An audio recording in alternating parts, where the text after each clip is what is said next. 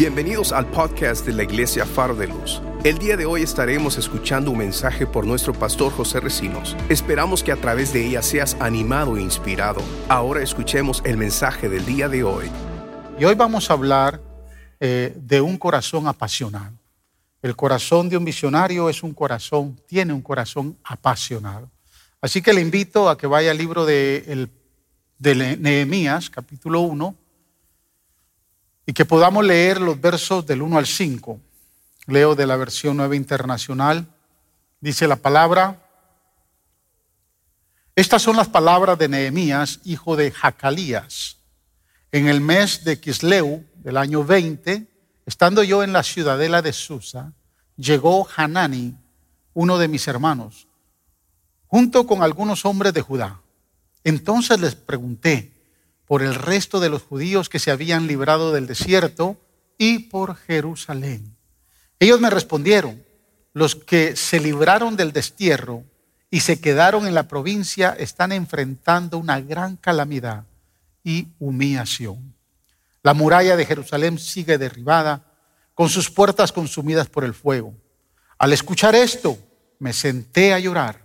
Hice duelo por algunos días. Ayuné y oré al Dios del cielo. Gloria a Dios. Padre, en el nombre de Jesús, eh, te pedimos, Señor, que así como Nehemías, apasiones nuestro corazón por las cosas, Señor, los proyectos, los emprendimientos, Señor, que tú nos has mandado hacer. Que nos apasiones por tu obra. Que nos apasiones, Señor, por tus ideales Señor, que nos apasione, Señor, por todo lo que está en tu corazón. Por eso te pedimos que esta palabra, Señor, traiga fruto a nuestra vida. Que tú a través de tu palabra nos hables, nos aconsejes, nos exhortes, Señor, nos consueles y marques, Señor, las pautas de tu voluntad. Abrimos nuestro corazón, Señor, abrimos nuestro entendimiento para recibir tu palabra.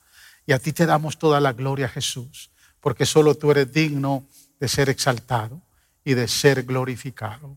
Amén. Y amén. Tome asiento, hermanos.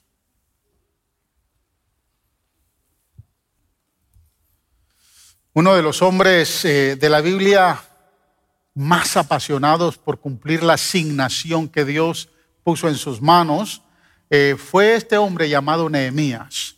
Ah, quiero decirle, entender la pasión eh, del corazón de Nehemías por reconstruir la ciudad de Jerusalén, por reconstruir los muros de Jerusalén, es entender la carga que Dios había puesto en su corazón. Es entender esa carga que estaba, eh, que estaba creciendo, que estaba sintiendo él en su corazón eh, por una ciudad, escúcheme, una ciudad que ni siquiera conocía. Una ciudad que ni siquiera eh, había nacido en ella. Nehemías no nació en Jerusalén. Una ciudad que obviamente era la ciudad de sus padres. Pero Dios empieza a poner una carga en su corazón por un lugar que aparentemente a nadie le puede importar. Pero a él le empezó a importar. Es entender la carga que Dios obviamente marcó su vida y que cuando se enteró de la condición de Jerusalén empezó a marcar pautas y empezó a entender lo que tenía que hacer por Dios. Nehemías nació bajo el imperio persa, eh, no nació ni siquiera en el imperio babilónico, nació en el imperio, en el imperio medo-persa. Pero a pesar de no haber nacido en Jerusalén, su pasión por reconstruir la ciudad, su, pasión por reconstruir los muros de esa ciudad fueron eh, bastante, bastante fuertes. Eh, los 70 años del cautiverio de Babilonia eh, hoy hablaba la pastora Cristi de, eh, de Sadrach, Mesach y Abednego, los tres jóvenes hebreos que en el capítulo 3 de Daniel fueron expuestos eh, y fueron desafiados al horno de fuego. Y, eso sucedió bajo el imperio de Babilonia. En el año 538 ese imperio termina porque conquista el imperio medo-persa y a partir de ahí la Biblia relata tres retornos de los cautivos a, su tierra. El imperio medo-persa fue diferente al imperio babilónico. El imperio medo-persa entendió que todos aquellos que habían sido eh, cautivados o ya, habían sido llevados cautivos al imperio tenían la libertad de regresar.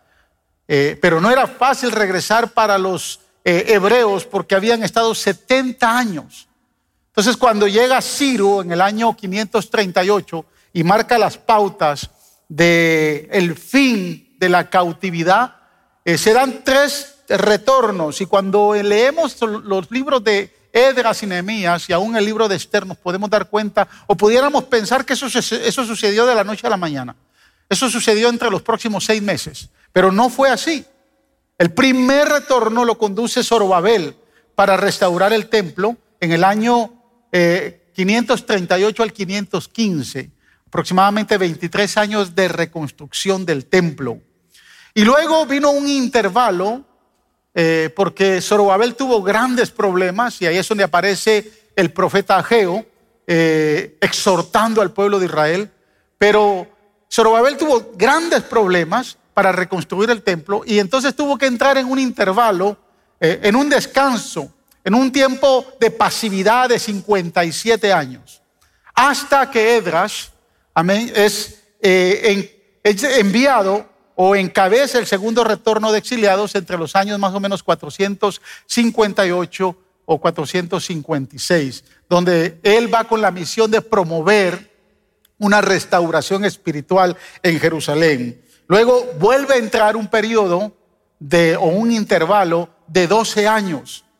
Y al final de esos 12 años es donde aparece Nehemías encabezando el tercer retorno. Estamos hablando alrededor del año 444, o sea, 94 años después de que Ciro ha dado el mandato de la liberación de los cautivos. O sea, Nehemías aparece encabezando este tercer grupo de enviados a Jerusalén. Y quien está en el trono de Persia ya no es Ciro, ya no es Jerjes, sino es el hijo de Jerjes, llamado Altajerjes. Amén. Hijo de Jerjes, que es el libro que la Biblia menciona allá en el libro de Esther como el rey Asuero, que obviamente elige a la reina Esther para casarse con ella. Le estoy dando este contexto histórico para que usted vaya entendiendo las razones por las cuales marcaron a Nehemías que su corazón se apasionara por regresar a reconstruir una ciudad. Amén. La Biblia señala que en este tiempo eh, Nehemías era el copero del rey, eh, una posición de mucha confianza. Tal vez Nehemías había alcanzado esa posición por la influencia de Esther en el reinado del, rey Jerjes o la influencia de Mardoqueo. La Biblia no señala mucho, pero muchos historiadores dicen que posiblemente Nehemías alcanzó esa posición porque Esther, amén, le dio ahí una manita, eh, lo colocó eh, y, obviamente hubieron muchas posiciones de, de, confianza en el imperio medo-persa por Esther. Eh, aunque la Biblia no señala claro esto, pero sí podemos poder entender que pudo haber sido así. Pero Nehemías siempre lo hemos visto como un copero. O sea, aquel que prueba el vino antes de, que, eh, de, de dárselo al rey. Antes de que el rey tome el vino, bueno, había un copero, pero Realmente la posición de copero, en especialmente la posición de Nehemías, no era solamente ser un copero. Ser un copero era más que ser un copero. Este hombre arriesgaba su vida todos los días, mañana, tarde y noche por el rey. O sea, no solo probaba el vino, sino probaba la comida. Antes de que el rey probara la comida y probara la bebida, el que tenía la función de ser copero, el oficial que estaba ahí, tenía que arriesgarse para realmente librar al rey de cualquier atentado que pudiera ser envenenado. O sea, ser copero no era simplemente ser un probador de vino. Era una posición de mucha confianza y porque Nehemías había ocupado ya un buen número de años con el rey Altajerjes, esa posición ganó mucha confianza, ganó mucho respeto con el rey.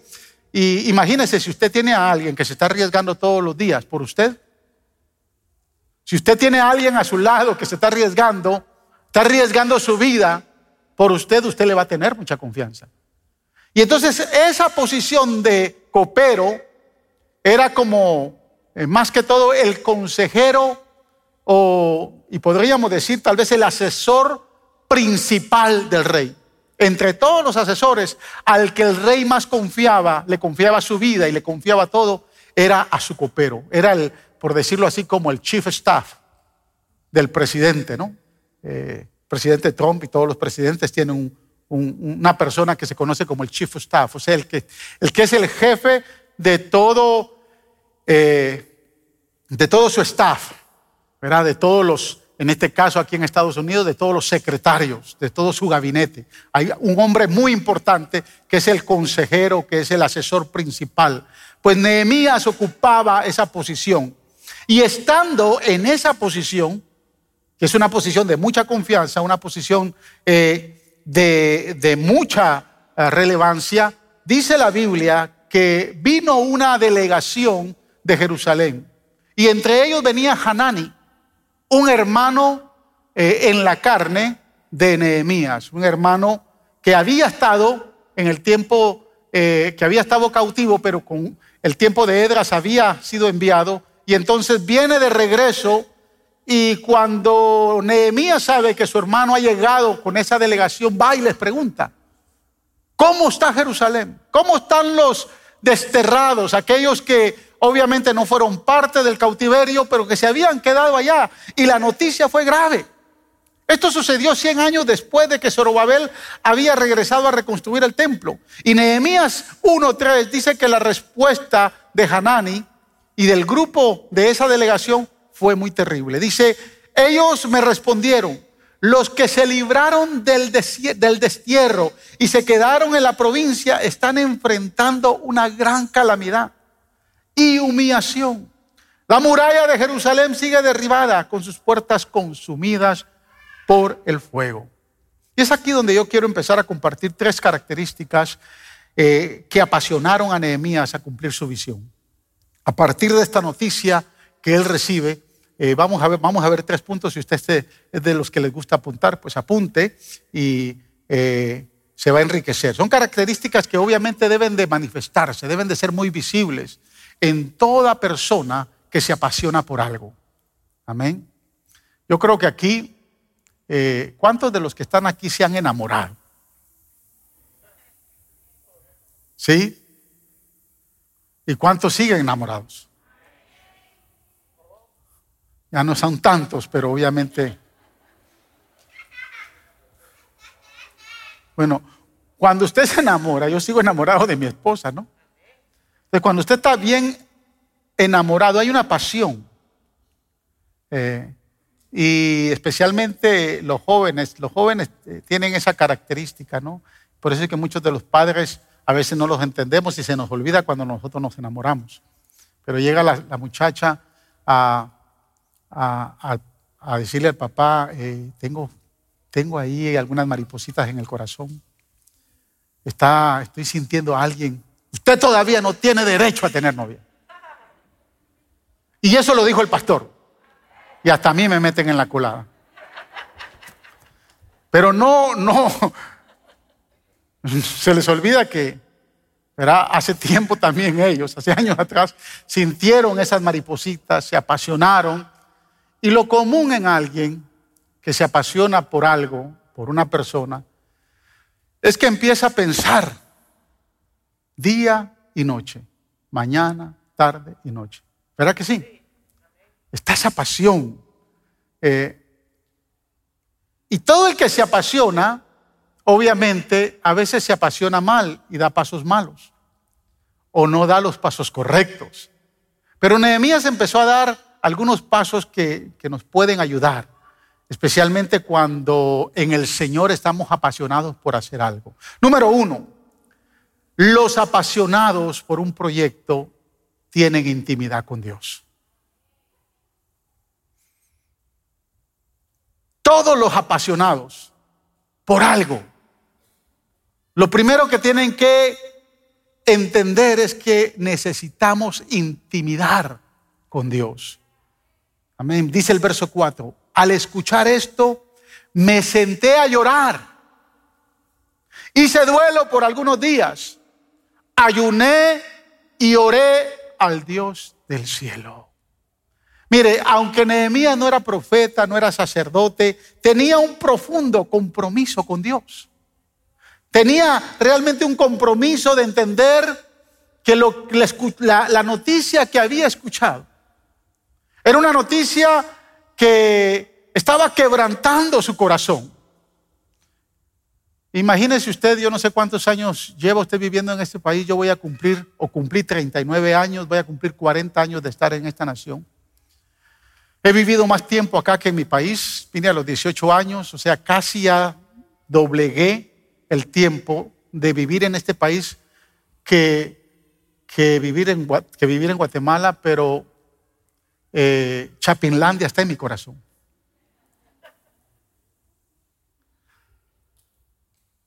Yo desde que vine a este país y que Dios me permitió, a través de esta hermosa mujer que ustedes ven acá, ser legal, eh, siempre he ido a Guatemala dos o tres veces durante el año. Y ahorita van ya en este año casi siete meses que no he podido ir. Y, y me ha dolido mucho. Hay algunos que obviamente no tienen la oportunidad de ir a sus países. Y cuando uno llega a su país la primera vez, después de estar unos años acá, lo primero que hace es llorar. ¿Cuántos tuvieron esa experiencia? Esa primera vez fue en el año 88, nosotros nos casamos en el 86, ya para el 87 Dios me permitió ser residente. Y lo primero que hice fue ir a Guatemala. Y en febrero de 1988 fue la primera vez que regresé, después de haber llegado en el 82 acá. Y cuando regresé, en el avión iba bien nervioso, mis manos sudaban, ¿verdad? Eh, sentía eh, algo en mi corazón. Y fue algo natural, nomás bajó el avión, empecé a llorar. Mi corazón empezó a palpitar, me empecé a quebrantar porque tenía la oportunidad de regresar a mi tierra. Yo no sé cuántos han tenido esta experiencia.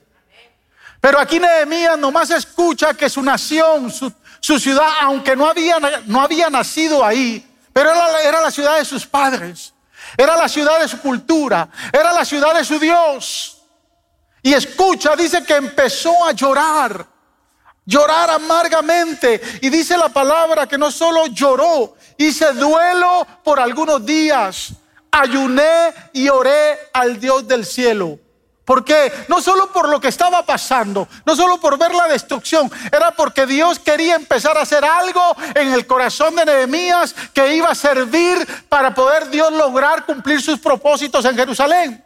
Y aunque Nehemías no era profeta ni era sacerdote, ese compromiso que tenía con Dios le empezó a permitir empezar a tener intimidad con Dios. No podía ignorar la situación de su pueblo, no podía ignorar la condición amén, de, lo que estaba pasando Jerusalén. Tenía que intentar hacer algo, cambiar esa condición. Y antes, escuche, de ir al rey, que lo miraba todos los días, que tenía confianza con él, que se aseguraba que el rey confiaba en él. Antes de ir con él, decide ir al rey de reyes y señor de señores.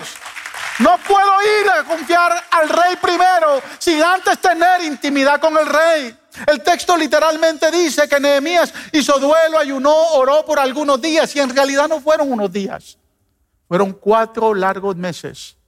Capítulo 2 nos marca la pauta que fueron cuatro meses que él entró en ayuno, en oración, en intimidad con Dios día y noche, orando repetidamente, expresando su dolor y arrepentimiento e intercesión por aquella ciudad. Del verso 5 del capítulo 1 hasta el final usted se va a dar cuenta el nivel de intercesión que hizo este hombre. Yo le pregunto hoy, hermanos, ¿cuál es su carga que lo apasiona a ir a la presencia del Señor? ¿Cuál es su dolor que lo mueve a interceder por el Señor? ¿Cuál es lo que le está apasionando por entrar en oración y suplicar con lágrimas, con súplica, con gemidos indecibles que solo el Espíritu Santo puede entender? ¿Cuál es su visión que arde ahí en su corazón y que usted entiende que necesita ser quebrantado, partido delante de la presencia de Dios porque hay algo que se debe de cumplir y que tendrá su fiel cumplimiento? ¿Qué nos está moviendo hoy, hermanos? Dice la Biblia que por tres ocasiones, de los versos del 5 al 10 del capítulo 1, Nehemías clama. Y por tres ocasiones dice, te suplico, verso 6, te suplico que me prestes atención. Verso 8, te suplico lo que dijiste a tu siervo Moisés. Verso 9, te suplico que escuches nuestra oración. Es importante, hermanos, entender que la ecuación de tres, cuando nos apasiona por interceder algo, va a traer grandes resultados. Y ahorita usted va a ver por qué. Esta, esta, intercesión marcó el corazón de Nehemías un clamor, fue una súplica, fue una súplica continua que no desmayaba delante de la presencia de Él. El que está apasionado por algo, su carga continua está en la presencia de Dios. Por eso es que señoritas jóvenes, cuando se apasionen por el rubio de ojos azules, o la rubia linda y hermosa que tiene todas las medidas correctas, cuando usted se apasione por ella o por él, lo primero que tiene que hacer es, antes de ir con papi y mami, vaya a la presencia de Dios. Usted no sabe si el sinvergüenza le va a salir bien. Y solo en la presencia de Dios se puede diluir, se puede filtrar. Antes de que empiece un negocio, antes de que se case con alguien, es más, antes de comprar una casa, antes de hacer lo que sea, vaya a la presencia de Dios, intimide con Él y va, va a tener dirección. Mire, quiero decirle que yo desayuno orfanatorio, almuerzo orfanatorio, ceno orfanatorio, voy a la cama y pienso en el orfanatorio, es más, sueño orfanatorio, me levanto en la mañana pensando en el orfanatorio, estoy día y noche, cada vez que vengo a orar aquí a la presencia de Dios, le presento el orfanatorio, porque un día lo voy a ver cumplido y van a haber niños ahí que van a ser bendecidos. Esa carga Dios la puso en mi corazón.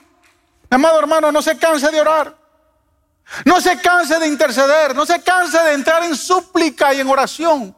Cuando quiera emprender algo, su visión se va a cumplir. Si desea el cumplimiento de su oración, de su visión, debe de pasar tiempo en el aposento alto. Debe de buscar el rostro de Dios. Número dos, vamos bien. Los apasionados no solo oran, los apasionados planifican. Son unos estrategas planificando.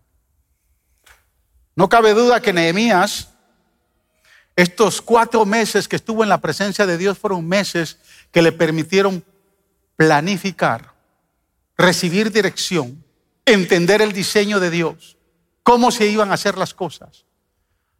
Porque solo en la presencia de Dios se puede lograr esto, se puede tener ese entendimiento. Es que las mayores revelaciones, hermanos, los mejores, las mejores visiones, los mejores resultados que podemos nosotros tener cuando vamos a hacer algo, se dan en la presencia de Dios. Es ahí donde recibimos instrucciones. Es ahí donde empezamos a relacionarnos y a entender el plan de Dios. Porque no era el plan de Nehemías, era el plan de Dios para Jerusalén. Y Dios quería usar el corazón de este hombre apasionado para cumplir sus propósitos. Él reconocía que su asignación solo podría darse, solo se podría afectar o efectuar estando de acuerdo con el plan divino del Señor. Es por ello que se aseguró de que su plan personal se encontrara alineado al plan de Dios. Y esperó cuatro meses. Porque no es nuestro calendario el que Dios quiere cumplir, es su calendario. Entonces necesitamos dirección de Él. Nehemías estaba consciente de que Dios se mueve conforme a su calendario y no conforme a nuestro calendario. Si nos empezamos a mover conforme a nuestro calendario, vamos a fallar. Por eso necesitamos interceder primero ante la presencia del Señor. Dios tenía que transformar la actitud de un rey que estaba prejuiciado.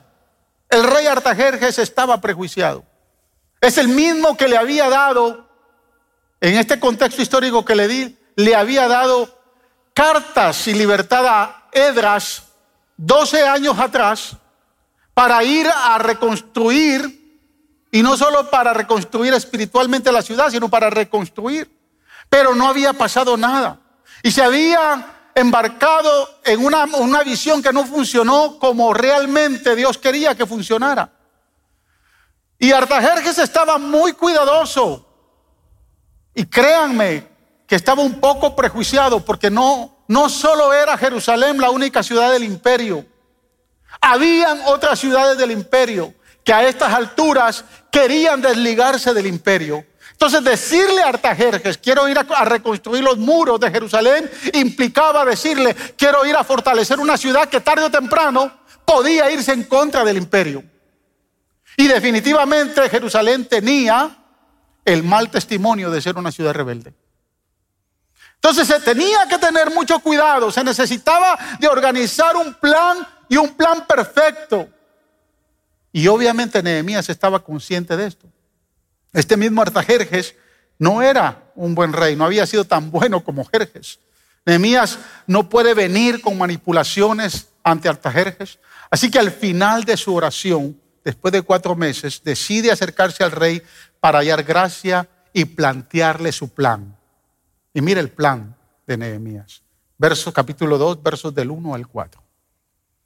Un día en el mes de Nisan, del año 20 del reinado de Artajerjes, al ofrecerle vino al rey, como él nunca antes me había visto triste, quiero hacer una pausa acá. No era, no era conveniente que el asesor presidencial de mayor confianza se presentara con tristeza, porque podía interpretarse de que el rey eh, podía, eh, el rey podía interpretar que este hombre estaba enojado con él. Y estos reyes no toleraban nada. Pero la tristeza no se podía ocultar. Entonces dice el verso 2, me preguntó, ¿por qué estás triste? No me parece que estés, no me parece que estés enfermo. Así que debe de haber algo que te está causando dolor. ¿Te dejó tu mujer? ¿Te dejó tu marido? ¿Se está viniendo abajo tu negocio? No pudiste comprar la casa que querías. ¿Qué te está pasando? ¿Qué es lo que te está pasando? No parece que este dolor que muestras es de una enfermedad. Y mire, dice, el texto es bien importante, dice, yo sentí mucho miedo. ¿Por qué iba a sentir miedo? Porque quería que el rey no pudiera, pudiera interpretarlo mal. Verso 3, y le respondí, que viva su majestad para siempre. ¿Cómo no he de estar triste si la ciudad donde están los sepulcros de mis padres se hallan en ruinas, con sus puertas consumidas por el fuego? ¿Qué quieres que haga? replicó el rey. Escuche, el plan de Nehemías tenía cualidades importantes. Él le menciona los sepulcros que están destruidos, porque para los reyes del Medio Oriente, especialmente los reyes persas, los sepulcros de los padres tenían una gran relevancia, eran de mucha importancia. Fíjese que no le menciona las murallas están por el suelo, ni tampoco le dice Jerusalén y las puertas de Jerusalén están quemadas en fuego. Pero le menciona lo que el rey necesita escuchar. Y por eso le dice, los sepulcros de mis padres están en ruinas. Y empieza a establecerle un plan, porque todo plan tiene una necesidad latente. Cuando usted va a la presencia de Dios a presentarle un plan, usted tiene que venir con una necesidad latente.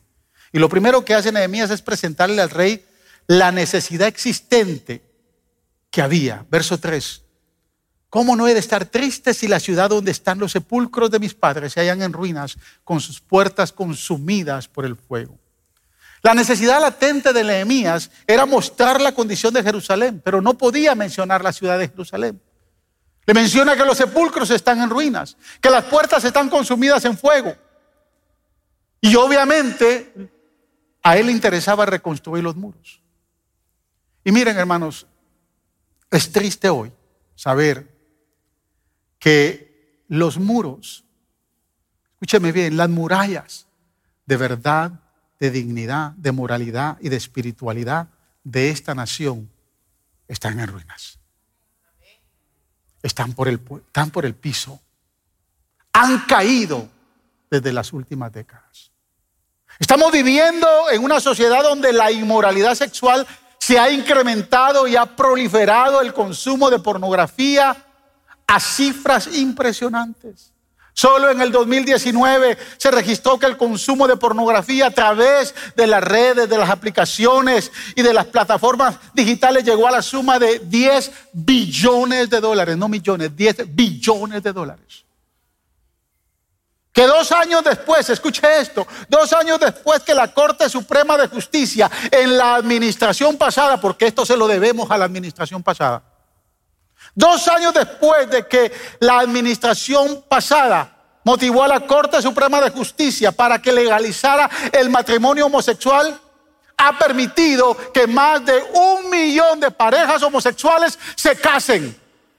Desde diciembre del 2018 a diciembre del 2019. Que la organización Parenthood a finales del año pasado reportó que las contribuciones de organizaciones privadas, y escucha bien, voy a decir organizaciones privadas porque lo primero que hizo el presidente Trump en el primer día de su, de su administración fue cortarle todos los fondos a Parenthood. Pero hay millonarios que no les interesa eso aquí en esta nación.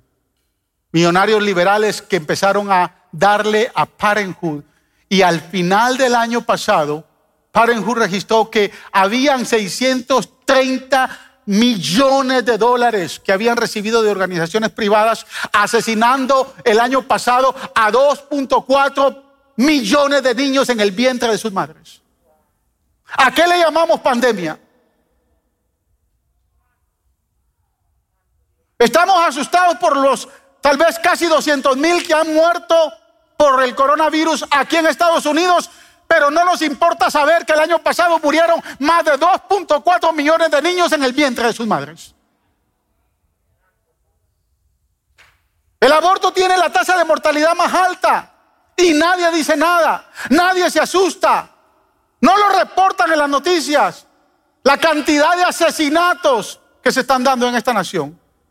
Yo le pregunto, ¿qué murallas, hermanos? Aún ¿Qué murallas de, moralidad, de integridad y de espiritualidad han derribado el seno de su matrimonio, el seno de su familia y que han dejado una relación en miseria y en zozobra? ¿Qué murallas han quebrantado? Se han quebrantado tal vez en su negocio, que tal vez se proyectaba ser un negocio próspero y fructífero, pero cayeron ciertas murallas. Parece que el rey Artajerjes empezó a entender a Nehemías. Pero Dios anda buscando una iglesia que entienda la necesidad latente que tenemos en este país. Hoy por hoy todos estamos involucrados en una situación muy difícil, pero nos estamos despreocupando de lo que más le interesa a Dios el derecho a la vida. Yo leí el otro, día eh, una noticia que me mandaron. Yo eh, estoy suscrito a Liberty Rights.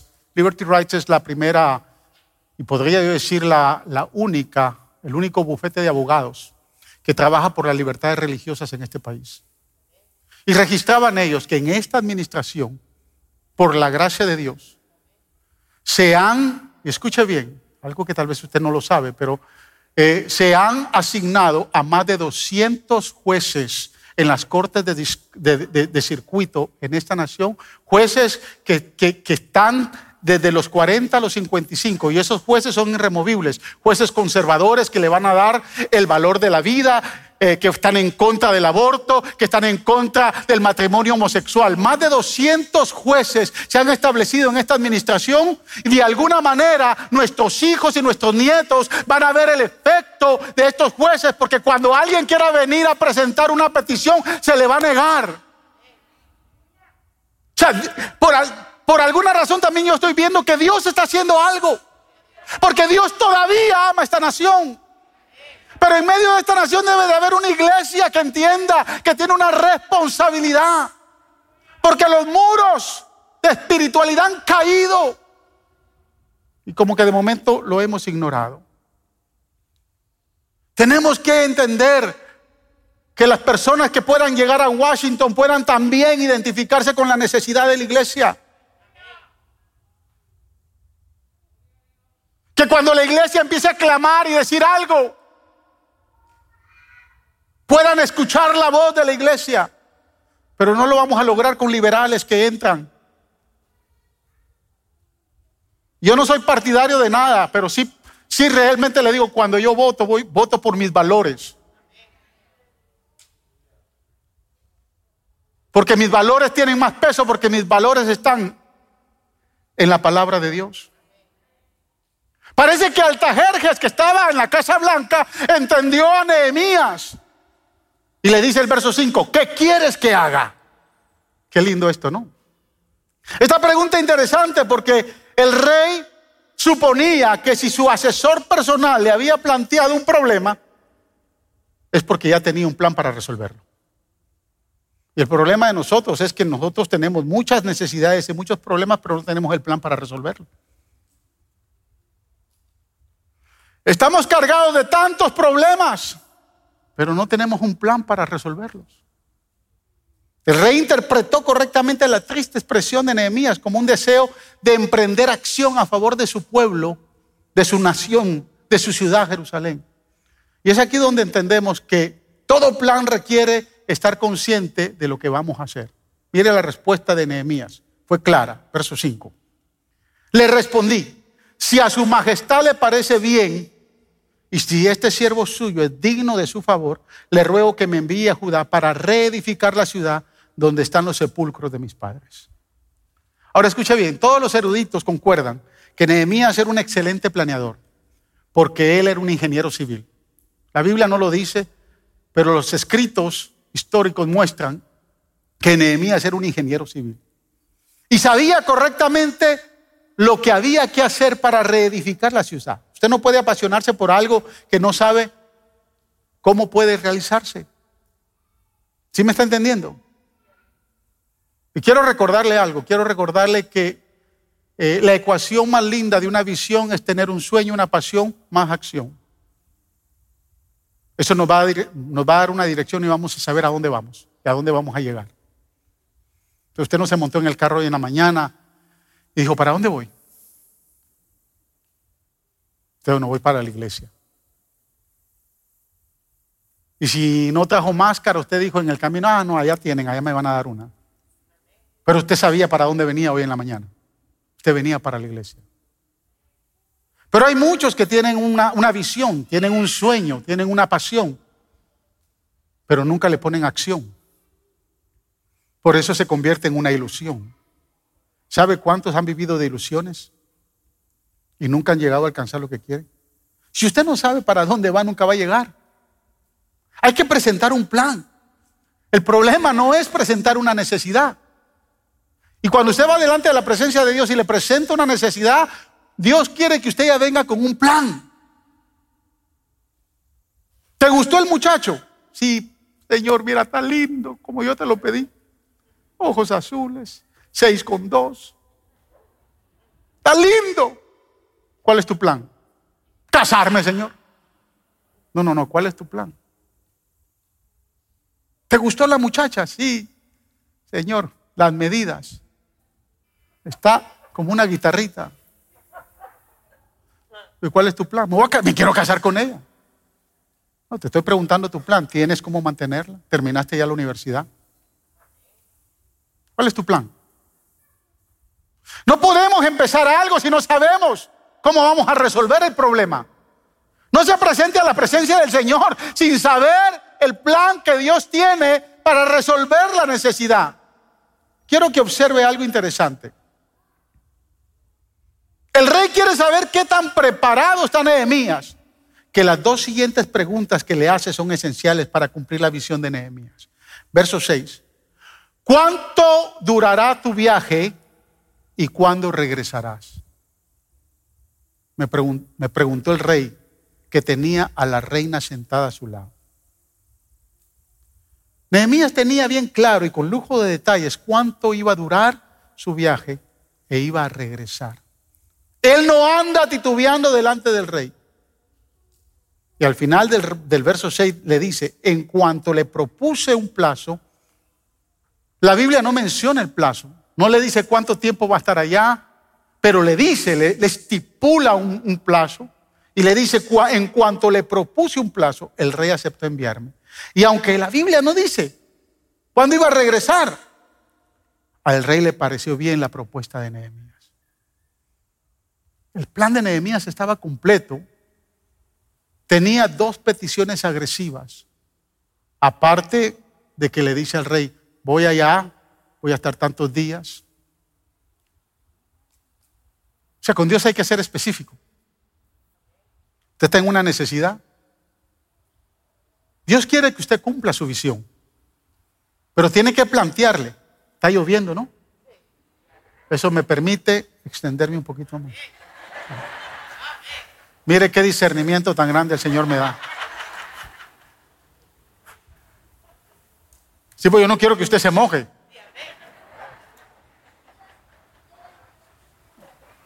Nehemías, su plan está completo.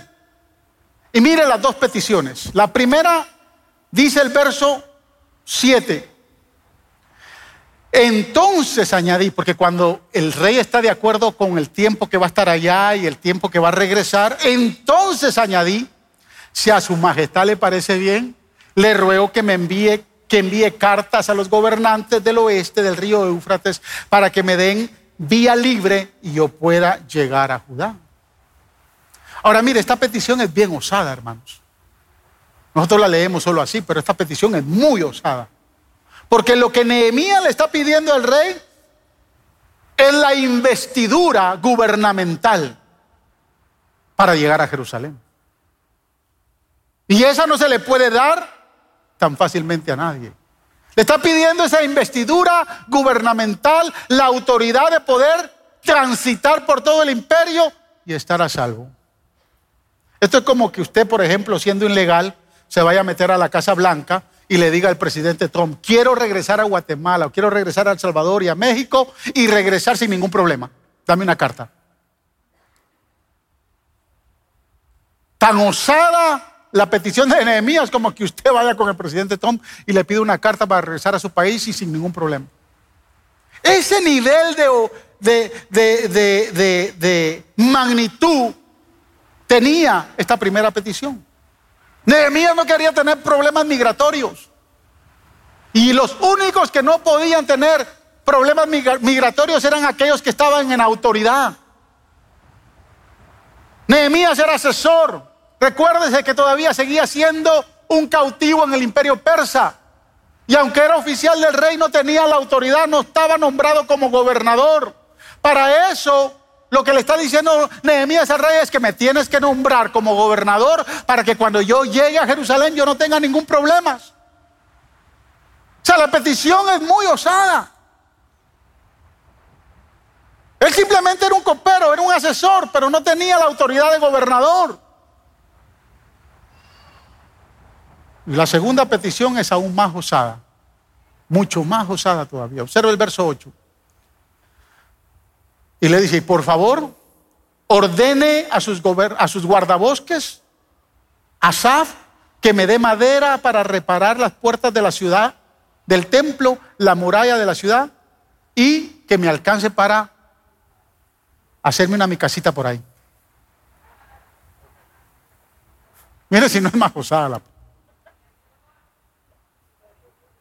Escúcheme, el imperio persa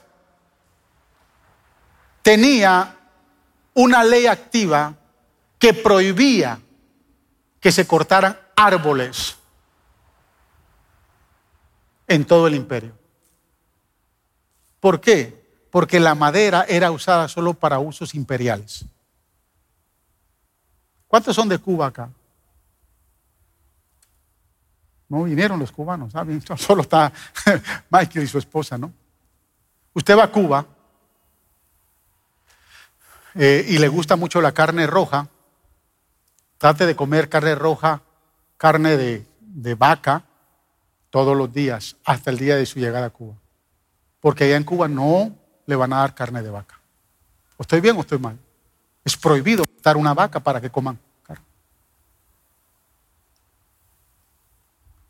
Yo no tengo problemas, pero cuando yo fui en el 2009 sí tenía problemas porque me encantaba la carne roja. Tenía problemas serios. Y la carne más económica en Cuba es el cerdo. Yo al cerdo no le entro mucho, imagínense cuánto no ayuné. O sea, en el imperio persa había una ley que tenía activa que no se podían cortar árboles. Y lo que le está pidiendo Nehemías es, mira, no le, no le está diciendo, córtate un, un, ¿cómo se llama? Un, lo que quiero es un par de arbolitos nada más. No, no, no, dile a los que son dueños, a los que están guardando los bosques, a Saf, que es el oficial principal de los guardabosques, que se corte toda la madera que yo necesito porque yo voy a ir a reconstruir mi ciudad. O sea, la petición es muy osada. Muy, muy osada. Él se arriesga a pedir todo. Y el problema de nosotros cuando vamos en oración al Señor, cuando le presentamos nuestra queja, nuestro dolor, nuestra necesidad, es que no tenemos un plan y después no nos atrevemos a pedir todo. No somos muy osados para pedirle al Señor todo. Y Nehemías está pidiendo todo. Ahora escuche esto. En el versículo 5, Nehemías pidió ser enviado. En el versículo 7, Nehemías pide que se le ponga a salvo y pide autoridad para ser gobernador. Y en el versículo 8, él pide ser provisto de todo. Se recuerda que le dije que él intercedió tres veces. Te suplico, te suplico, te suplico. Por tres súplicas hay tres peticiones. Y por tres peticiones hay tres bendiciones. Imagínense si hubiera, si, hubiera suplicado más. Hay muchos que se quejan. Llevo años orando por esto. Siga orando porque eso quiere decir que la bendición va a ser más grande. Pero escúcheme bien. De momento como que las bendiciones también van a traer algo muy importante en nuestra vida. Mira, algunos me han preguntado, Pastor, ¿por qué Dios no me usa? Y el Señor le ha dicho, hasta ahora no habéis pedido nada. Hasta ahorita. Jesús le dijo a sus discípulos, Juan 16, 24, hasta ahora no has pedido nada. Hay algo otros que, por ejemplo, en medio de, de ser usados por Dios y que Dios los envía, o les permite hacer algo. Pastor, pero no tengo nada. Señor quiere que yo haga esto, pero no, estoy pelado, no tengo nada. Yo creo que no va a pasar nada acá. Y el Señor le dice, nunca te dejaré ni te abandonaré, dice el Señor. Pero pastor, no me siento capacitado, no me siento cualificado. Mire, escúcheme, Nehemías carecía de los suministros para construir el muro, pero no lo detuvo nada. Él sabía que pedir madera era como que usted hoy pida oro. la mejor interpretación que usted le puede dar a algo que Dios quiere que haga en su vida es cuando usted no tiene nada. Pero muchos por no tener nada nunca llegan a la meta. Nosotros empezamos a hablar del orfanatorio hace año y medio atrás. No teníamos nada. Hasta el día de hoy no, hemos levantado una ofrenda para el orfanatorio. Pero ya tenemos la tierra. Esta semana voy a cerrar con la ayuda del Señor, el terrenito que vamos a comprar para edificar la casa que vamos a rifar el próximo año. Amén, que nos va a permitir entonces dar una apertura más a la construcción del, del orfanatorio. ¿Y de dónde ha salido todo eso? De la nada. No, no, no, de la nada. Es que el que le ha prometido que está con usted es el dueño del oro y de la plata. Él es. Porque si usted, hermano, tiene todo lo necesario, después usted se va a dar la gloria.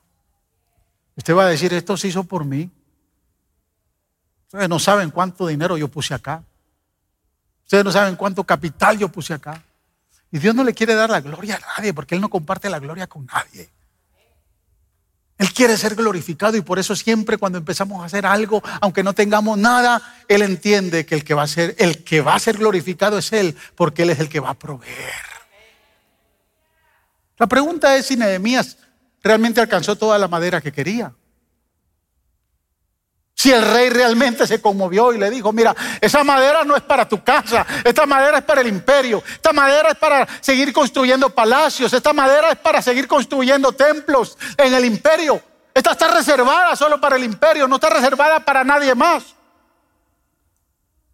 Pero la Biblia dice que Nehemías consiguió todo lo que necesitaba. Dice ver Efesios 3:20 Él tiene la capacidad para darnos, hermanos, más abundantemente de lo que podamos pedir y de lo que nos podamos imaginar. La próxima vez que empiece un proyecto, no se preocupe si no tiene nada. Yo todo lo que he comprado, hasta la primera casa que compré en Nueva York, no tenía ni un centavo. ¿Sabe qué me hizo comprar esa casa? Dos cosas. Habíamos estado viviendo por 10 años en un apartamento de un amigo pastor, en una casa de un amigo pastor, y estábamos muy cómodos ahí. Ahí nacieron nuestros tres hijos. Y llegó un día que este amigo me dijo, voy a vender la casa y en tres meses tienes que buscar un apartamento a donde ir. Eh, así que lo siento. Yo estaba pagando una renta bien cómoda. ¿Sabe cuánto pagaba? En Nueva York en ese tiempo, 650 dólares. Era bien cómoda porque las rentas allá en ese entonces ya estaban subiendo. No tengo ni un centavo para comprar casa. Empecé a buscar apartamentos y lo primero que me preguntaban era, ¿cuántos niños tiene? Tengo tres, no, no hay apartamento. Porque en Nueva York se aprecian más los perros y los gatos que los niños. Y no podíamos conseguir apartamento. Y gracias a Dios por la hermana Elisa. ¿Dónde está la hermana Elisa? Por aquí está que la vecina nos, eh, nos, rentó, la vecina de la hermana nos, nos rentó un apartamento que estaba en el tercer piso. Había que subir como unas 40 escaleras, 40 escalones.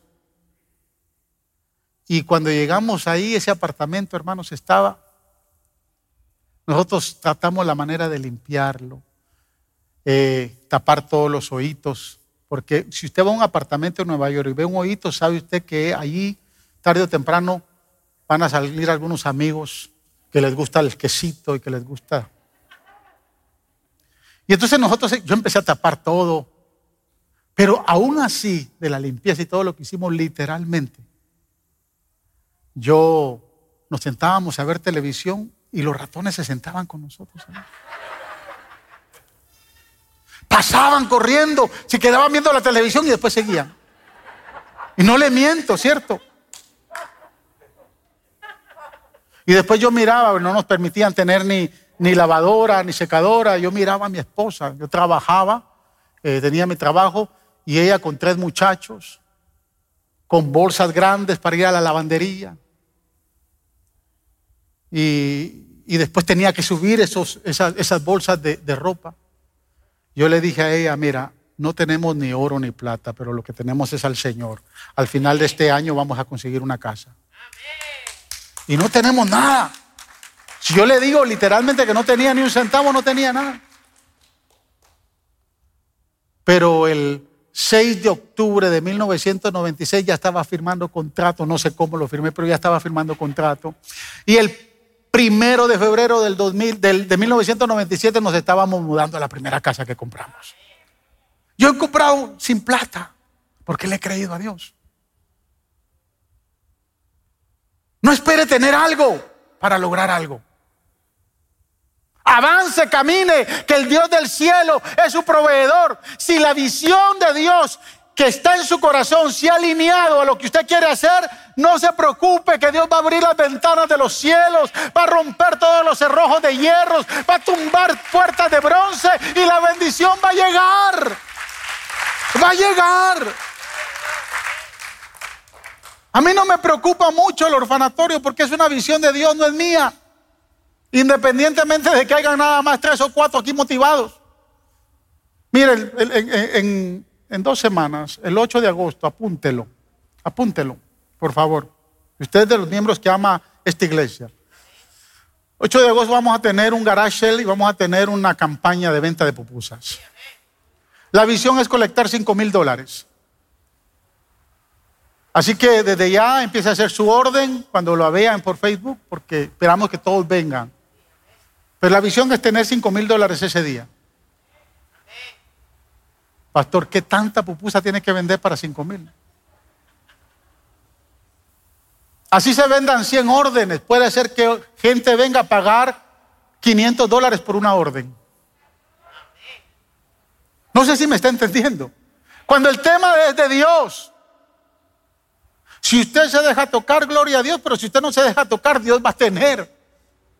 Porque aunque, escúcheme bien, Jesús le dijo a sus discípulos,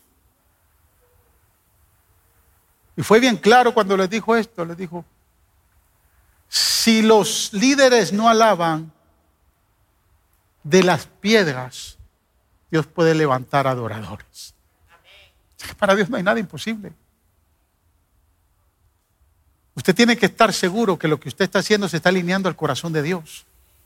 Porque cuando una vez esté en el corazón de Dios y está ardiendo en su corazón, todo lo que usted haga va a prosperar. Todo. Todo lo que usted haga va a prosperar. Me gusta el final del verso 8. El rey dice, accedió a mi petición. Escuche bien. El rey accedió a mi petición porque Dios estaba actuando a mi favor. Asegúrese que Dios actúe a su favor. Porque si Dios no va a actuar a su favor, aunque tenga a favor el presidente Trump o tenga a favor los millonarios más grandes del mundo, las cosas no van a funcionar. Su visión debe de alinearse a la visión de Dios. Y cuando su visión se alinea a la visión de Dios, pida lo que quiera. No escatime que, que el dueño del oro y de la plata le va a dar todo lo suficiente para que usted logre lo que usted quiere lograr. Tercero, los apasionados siempre encuentran oposición. Sí, porque pensamos que, que las cosas van a ir viento en popa pero todos los apasionados van a encontrar oposición. Versículo 19 del capítulo 2. Cuando lo supieron, ¿qué supieron? Que Nehemías había llegado a reconstruir los muros. Cuando lo supieron, Zambalat, el oronita, Tobías, el oficial armonita, y Gesén, el árabe, se burlaron de nosotros y nos preguntaron de manera despectiva, pero ¿qué están haciendo? ¿Acaso pretenden rebelarse contra el rey. Escúcheme, hermano. Nehemías delante de Dios suplicó tres veces. Te suplico, te suplico, te suplico. Y delante del rey presenta tres peticiones. Ser enviado, ser gobernador y ser provisto de todo. Ahora, como hay tres, tres súplicas, como hay tres peticiones, hay tres hijos del diablo que le van a hacer la oposición. Así que entre más usted pida, va a haber más oposición. Si son cinco peticiones, van a haber cinco hijos del diablo que van a estar allá afuera, que ir en contra de usted. Zambalat, Tobías y Gesem, tres sinvergüenzas. Por cada petición una bendición y por cada bendición una oposición. Ay, pastor, entonces ¿para qué orar y recibir si voy a tener oposición? ¿Para qué? ¿Quién le dijo a usted que los proyectos de Dios no tienen oposición. ¿Quién le dijo a usted eso?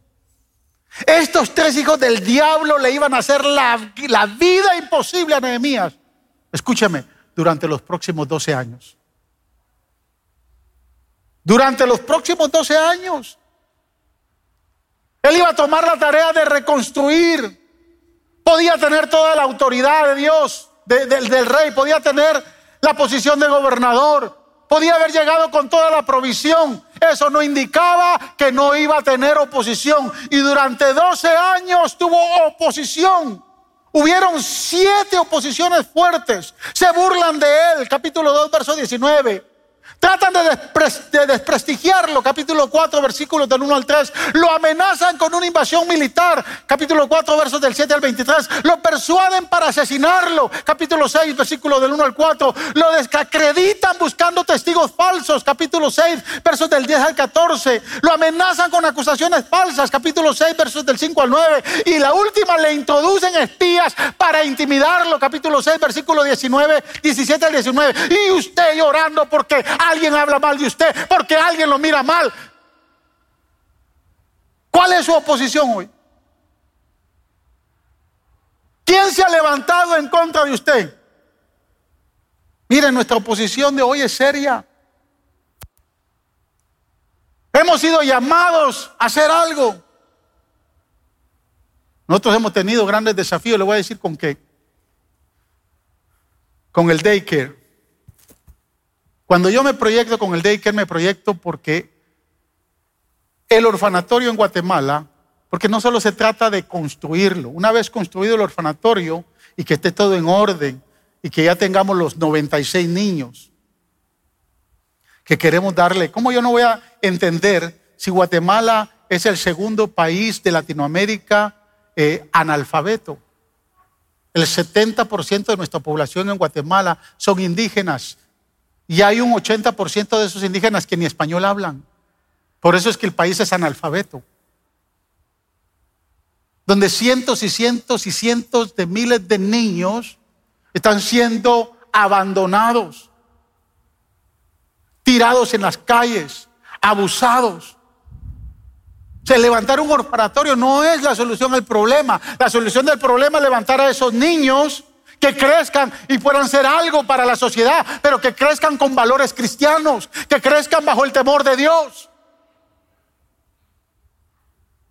Pero para eso, ese orfanatorio necesita, escúcheme bien, necesita, y usted me va a decir, eso, eso no se lo creo, pastor, no necesito que me lo crea. Pero yo necesito 15 mil dólares, y no que exhales, 15 mil dólares mensuales para sostener ese orfanatorio. Entonces lo primero que yo hago es, bueno, yo necesito un orfanatorio y necesito este capital. La iglesia no va a poder sostener eso. Porque aquí contamos con el 26% de miembros de la iglesia que sostienen con sus diezmos la iglesia. El otro 76% no, ni siquiera diezman. Entonces yo estoy consciente de que como como pastor ser los ingresos de la iglesia y que es imposible que la iglesia pueda sostener un orfanatorio. Entonces yo necesito un daycare para sostener ese orfanatorio. Y la oposición más grande es que cuando yo me proyecto con el, con, el daycare, me proyecto pensando que en los primeros tres meses íbamos a tener 40 niños y que después de los seis meses íbamos a tener eh, 70 niños y que tal vez al final de este año íbamos a tener unos los 92 niños que tenemos capacidad para el daycare acá. Y empiezo a hacer números. Eso lo empecé a hacer antes. Y dije, sí, estamos bien. El problema es que después lo que no evalué es que hay más de 260 daycares a 5 millas a la redonda acá. Y que teníamos que empezar a competir con los daycares y especialmente los más fuertes. Pues tuvimos que bajar el precio de los niños.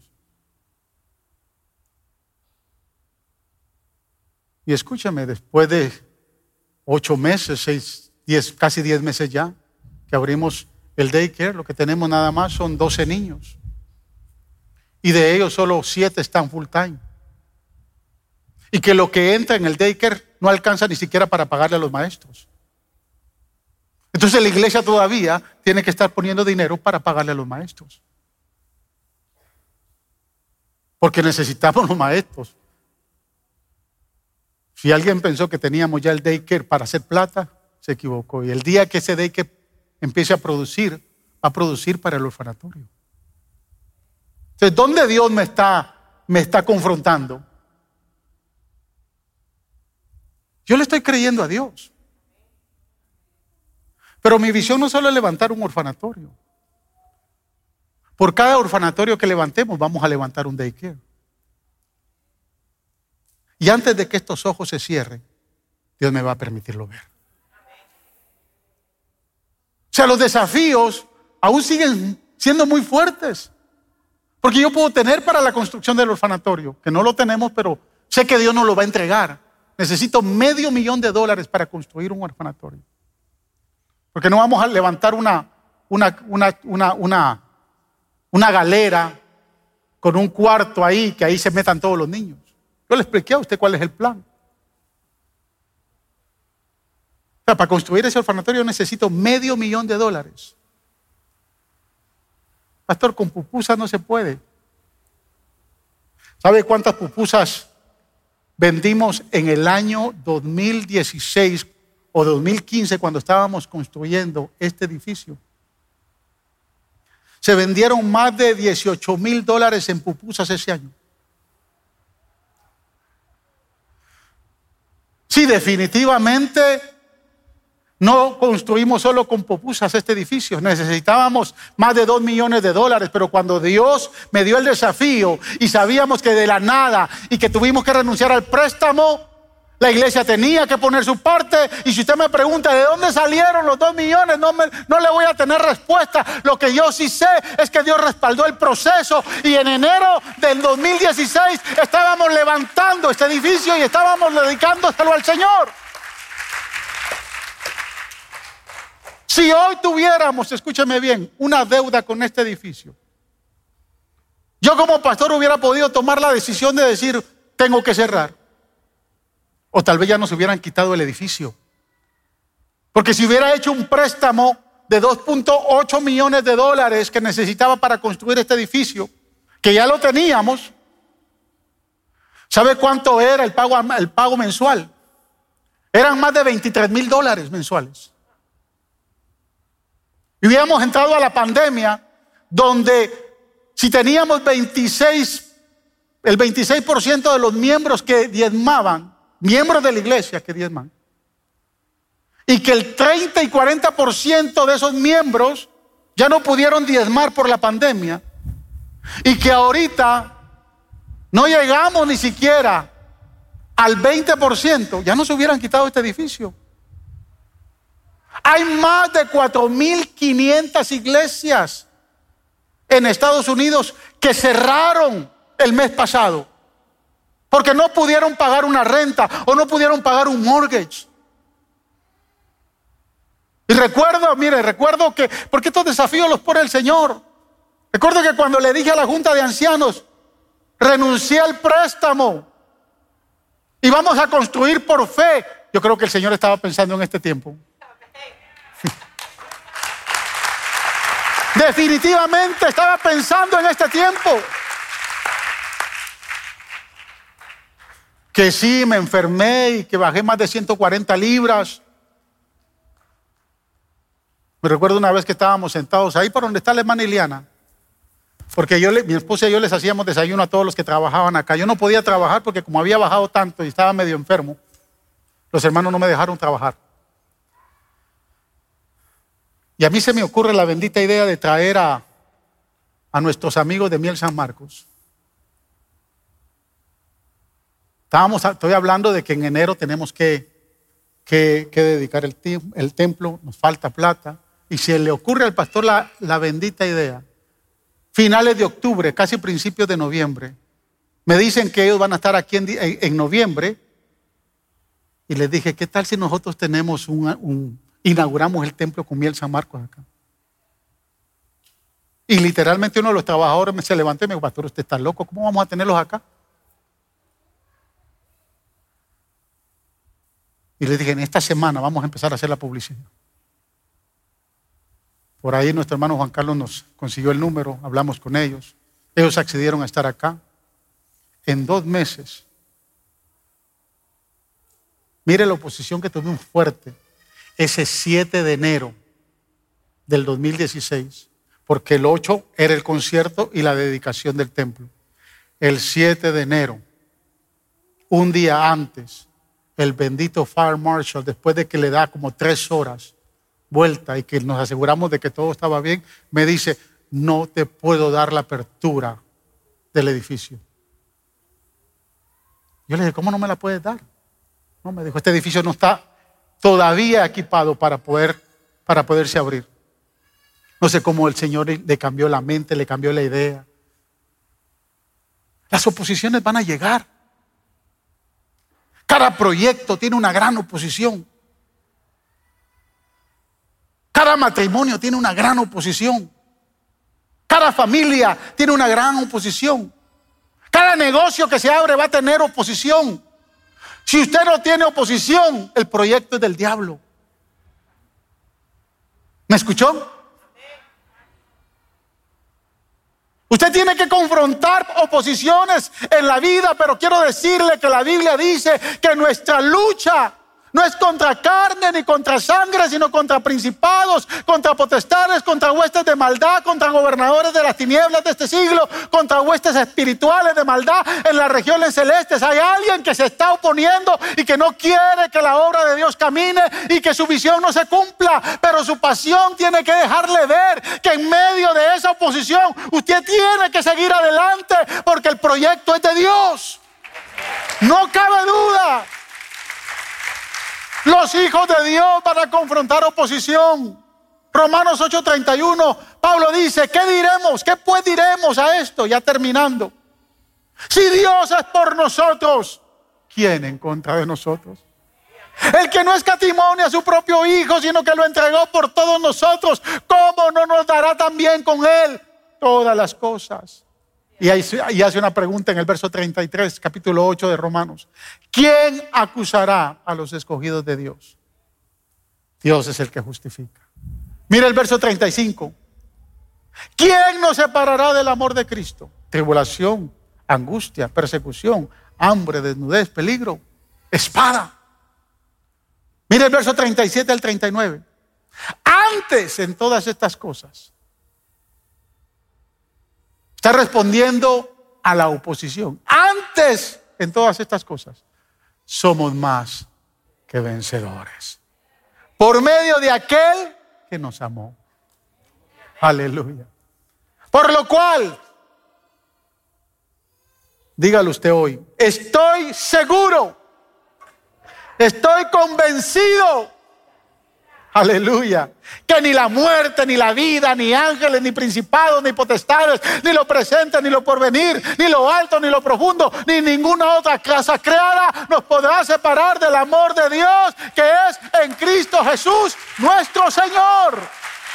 Nadie, nadie, nadie.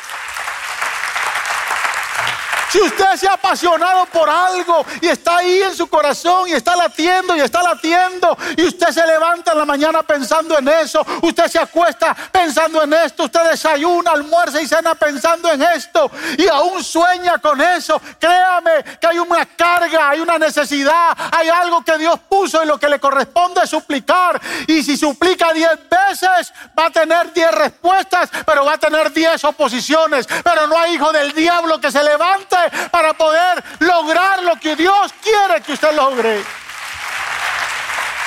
Cumpla su visión, cumpla su pasión. Toda esa carga que Dios ha puesto en su corazón, lógrela. Llegue donde Dios quiere que usted quiere llegar. Avance. La oposición siempre va a estar. El día que usted parta de este mundo, la oposición va a terminar.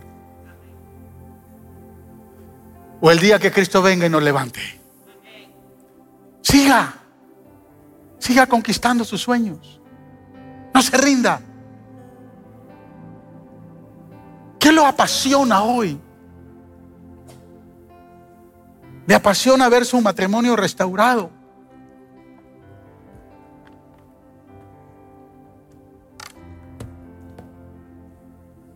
¿Qué le apasiona?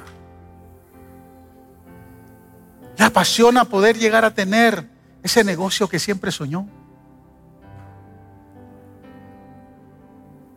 Le apasiona ver que un día sus hijos regresen a Cristo. ¿Qué le está apasionando? ¿Cuál es esa carga que está en su corazón? ¿Qué es lo que Dios tiene ahí en su corazón? Que está ardiendo, está ardiendo. Alíñelo con Dios. Pregúntele a Dios si es esa la voluntad de Él. Empiece a clamar, a gemir por ello. Diseñe un plan. Y en el plan Dios le va a revelar. Y aunque se levante guerra contra mí, yo estaré confiado. Aunque vengan ríos, aunque se levanten ríos en la soledad, yo estaré confiado. Porque Dios es fiel. Y Dios le va a permitir llegar a donde quiere llegar. No hay nada en este mundo que usted y yo no podamos lograr. Si estamos en el plan de Dios, no hay nada que no lo podamos lograr.